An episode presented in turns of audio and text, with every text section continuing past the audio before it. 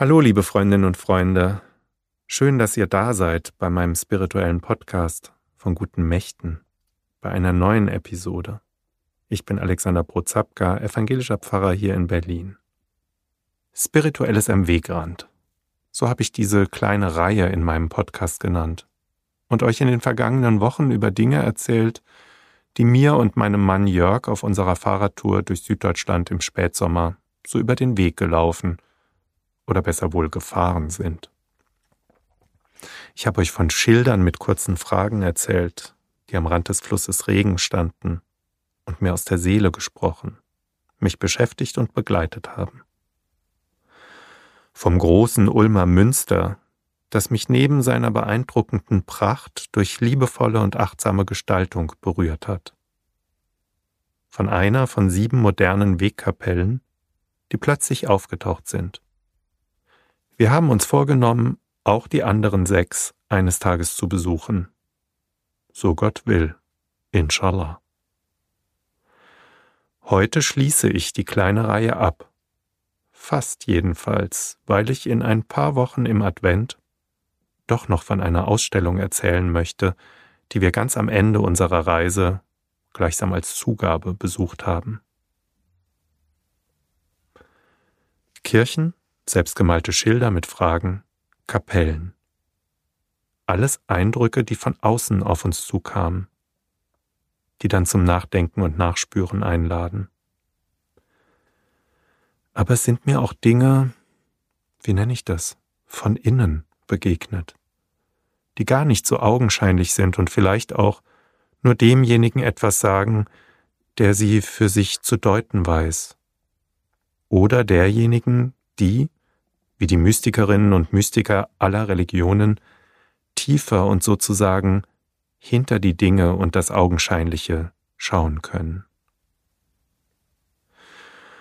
Von ein paar möchte ich euch heute gerne erzählen. Zuerst eine Frage. Denn immer wieder werden wir mal gefragt, ob uns im Anbetracht der vielen Kilometer, die wir so im Laufe der Tage auf dem Sattel sitzen und zurücklegen, nicht der Po wehtun würde. Je länger ich darüber nachdenke, desto mehr finde ich, das ist irgendwie eine merkwürdige Frage. Ich habe mir vorgenommen, das nächste Mal zurückzufragen, wenn du acht Stunden am Tag auf deinem Bürostuhl sitzt und darüber hinaus auch noch beim Essen, Lesen oder was auch immer, tut dir dann nicht der Po weh? Oder auch der Rücken? Im Ernst, unser Po ist doch dazu gemacht, darauf zu sitzen. Zwar sitzen wir zu viel vor unseren PCs und oftmals auch falsch und dann melden sich Rücken, Kreuz und Nacken. Aber im Gegensatz dazu bin ich auf dem Rad in Bewegung, rutsche hin und her. Das ist zwar in den ersten Tagen schon eine Belastung, das gibt sich aber mit der Zeit. Aber natürlich tut mir jeden Tag irgendetwas, mal mehr, mal weniger, weh. Oder besser, spüre ich durch die Anstrengung meinen Körper. Vor allem die Oberschenkel und die Waden melden sich, dann wieder die Hände und der Nacken.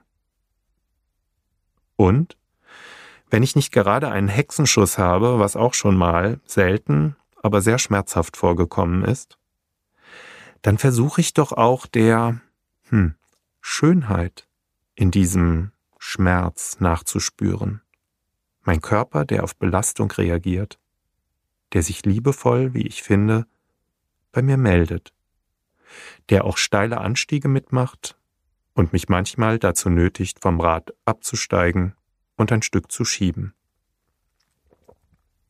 Für mich ist das eine spirituelle Erfahrung.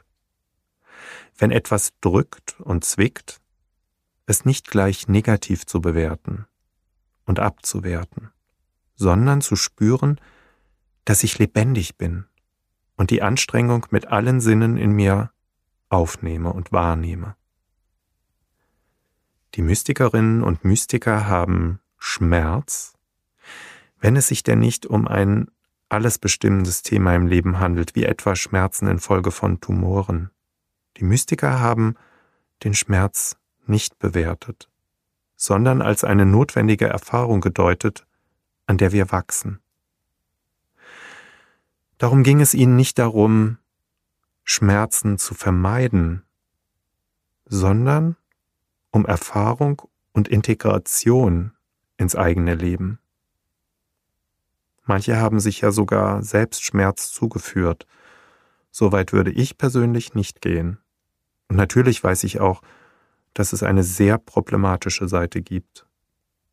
Neben den angesprochenen unmenschlichen Tumorschmerzen zum Beispiel auch die jungen und verzweifelten Menschen, die sich durch Ritzen Selbstschmerz zufügen, um sich überhaupt noch zu spüren und ihrer Verzweiflung am Leben damit eine Gestalt geben. Der Schmerz als Hilfeschrei der Seele.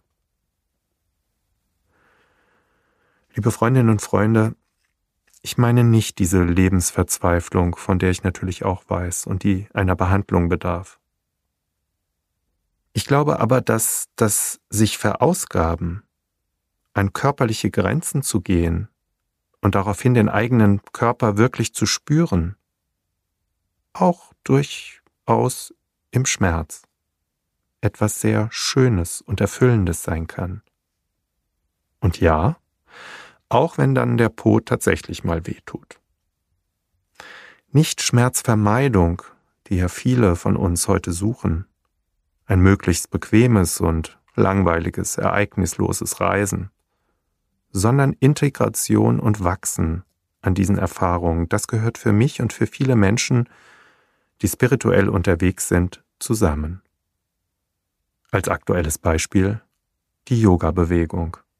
An Grenzen gehen, über Grenzen hinauswachsen, sich spüren, achtsam und liebevoll sein. Vielleicht noch zwei ganz unterschiedliche kleine Beispiele. An einem Tag bin ich mit dem Knöchel an eine Brennnessel geraten.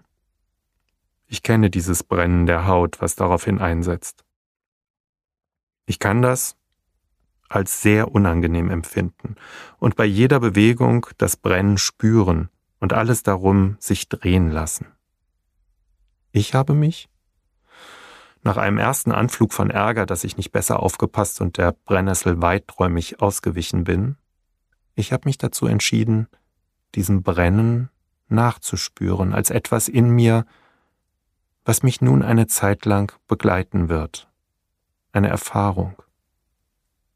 Eine schöne Erfahrung ist es geworden.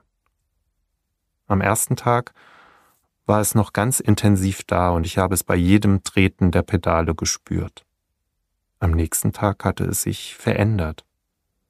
Aus dem Brennen ist ein Prickeln geworden, das immer schwächer wurde, bis es schließlich über die Tage hinweg verflogen ist. Plötzlich wurde diese durchaus schmerzhafte Begegnung zu einem schönen Erlebnis. Und ich war fast schon froh, zu nah an dieser einen Brennnessel vorbeigefahren zu sein. Ihr Brennen, Prickeln, Verfliegen wurde mir zu einer intensiven Erfahrung auf dem Weg, an die ich mich auch heute noch gerne erinnere. Verfliegen ist ein gutes Stichwort zum Schluss für eine weitere Begegnung, gar nicht schmerzhaft, sondern einfach nur schön. Zweimal hat mich in den 14 Tagen ein Schmetterling gestreift, an dem ich vorbeigefahren bin, oder, vielleicht besser, der an mir vorbeigeflogen ist. Wie soll ich das beschreiben? Diesen flüchtigen Moment, wenn mich da etwas ganz tief streichelt. Dieser eine Augenblick, der dann auch schon wieder verflogen ist, im wahrsten Sinne des Wortes. Aber meine Seele wurde in ihrer Tiefe angerührt durch dieses zärtliche Streifen. Ich kann das schwer in Worte fassen. Es ist mir jedenfalls zu einer Ahnung geworden, dass hinter allem Sichtbaren viel, viel Größeres verborgen ist, durch ein kleines Tier, zufällig am Weg. Ich wünsche euch, liebe Freundinnen und Freunde, auch ganz viele von diesen kleinen Erlebnissen. Ich wünsche euch nicht, dass aller Schmerz in eurem Leben vermieden wird, sondern dass ihr daran wachst. Euer Alexander Prozapka